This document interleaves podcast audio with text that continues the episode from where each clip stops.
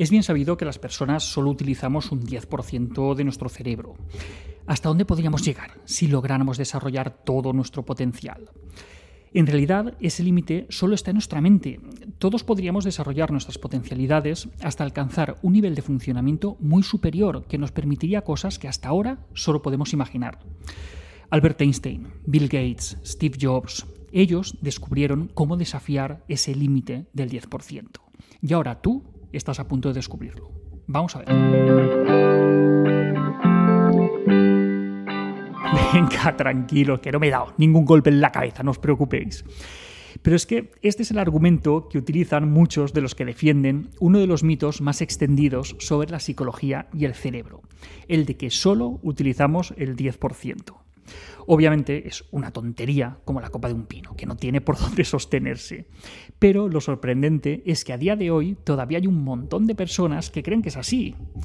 Hace algunos años se hizo una encuesta a estudiantes de, psicología a quienes se les preguntaba qué porcentaje de su capacidad cerebral piensan que utiliza habitualmente la gente. Y alrededor de un tercio de las respuestas indicaron que un 10%. En otra encuesta realizada a licenciados de, distintas especialidades en Brasil, el 60% también respondió que el 10% de la mente. Pero es que incluso un 6% de los neurocientíficos, ojo, neurocientíficos, pensaba lo mismo, que solo utilizábamos el 10% del cerebro. Vamos, que está muy, pero que muy extendido este mito. Pero cuando un mito está tan extendido, normalmente no es por casualidad, sino porque beneficia a alguien. Por ejemplo, desde el marketing, que vive de la esperanza que tiene la gente de superarse y progresar, se alimenta mucho este mito, y han sido muchos los anuncios y, las campañas que hacen mención al famoso 10%. Pero un ámbito en el que esto se explota hasta niveles cósmico-cuánticos es el de las pseudoterapias y la New Age. Por ejemplo, Uri Geller, el que doblaba cucharas, afirmaba que lo hacía gracias a haber desarrollado su mente más allá de ese 10%. Y ahí hay un filón, ahí hay un negocio para explotar. Si yo soy capaz de doblar cucharas porque he desarrollado mi cerebro más allá del 10% de su capacidad, ¿qué podrías hacer tú si me hicieras caso y me dieras tu pasta, por supuesto? Alrededor de esta idea se venden libros, cursos, talleres, terapias, artefactos, alimentos, complementos, todos dirigidos a quienes no se conforman con la mediocridad de utilizar solo el 10% de su cerebro o de su potencial, si lo preferís. Este mito está claro que se sigue perpetuando porque hay interés por parte de ciertos sectores en que exista este mito, es decir, es un argumento de venta para determinados productos, servicios e incluso sectas. Pero, ¿cómo se originó? Pues hay varias hipótesis. Una es que William James, eh, pionero de, de la psicología, llegó a afirmar en algunos textos que él dudaba que las personas alcanzaran más de un 10% de su potencial intelectual, algo que nunca relacionó con un porcentaje específico del cerebro. De ahí se empezó a transformar el mensaje hasta lo que nos cuentan hoy. Otra hipótesis es que en varios estudios se ha establecido que las neuronas constituyen solamente el 10% del total de la corteza cerebral humana, pero es que el resto son las células de la glía, sin las cuales las neuronas tendrían muy poquito para hacer. Pero bueno, entonces, si esto es así, eh, ¿por qué Albert Einstein decía eso? Pues muy fácil, porque en realidad Einstein nunca dijo eso, ni, tampoco muchas de las otras citas que se le atribuyen a Einstein. Vamos, que no te creas todas las citas con foto que ves por ahí por Facebook o, que te pasan por, por WhatsApp.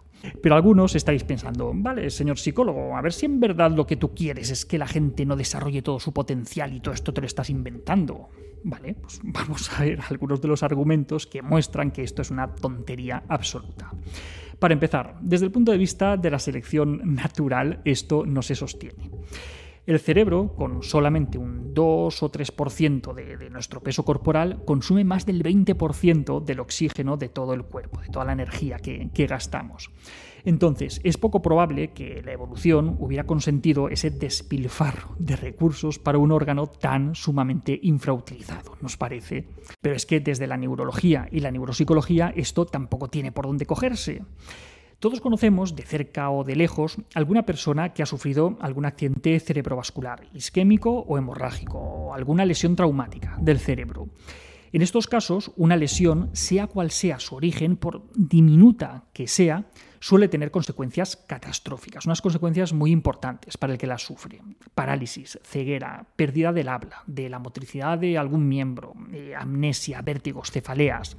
Y ya es mala suerte que todo esto no se produzca en el 90% del cerebro que tenemos en barbecho. ¿Nos parece? Todo vaya a parar a ese 10% que estamos utilizando. Además, eh, durante el último siglo se han desarrollado diferentes técnicas de, de imagen cerebral, como el TAC, la resonancia magnética, funcional y estructural, la tomografía por emisión de positrones técnicas gracias a las cuales entendemos mejor cómo funciona el cerebro e incluso se han podido establecer mapas funcionales sumamente detallados, conociendo con bastante exactitud cuál es la función de cada pequeña área cerebral. Pues bien, todavía estamos esperando encontrar algún área del cerebro que nos sirva para algo. En resumen, que eso de que solo usamos un 10% de nuestro cerebro es un mito sin ningún fundamento. Pero sí que hay algo cierto detrás, y es que el cerebro es un órgano muy flexible y que cuanto más lo entrenemos y cuanto más lo utilicemos, pues mejor nos va a responder. Y una forma muy buena de estimular el cerebro es siendo críticos con las cosas que leemos por ahí, como por ejemplo estos mitos de que solo utilizamos el 10% del cerebro.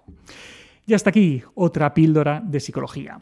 Si os ha gustado podéis ayudarnos compartiéndola. Además tenéis muchos más vídeos y artículos en el canal de YouTube y en albertosoler.es y en todas las librerías. Nuestros libros Hijos y Padres Felices y Niños sin Etiquetas. La semana que viene más. Un saludo y a desarrollar el cerebro.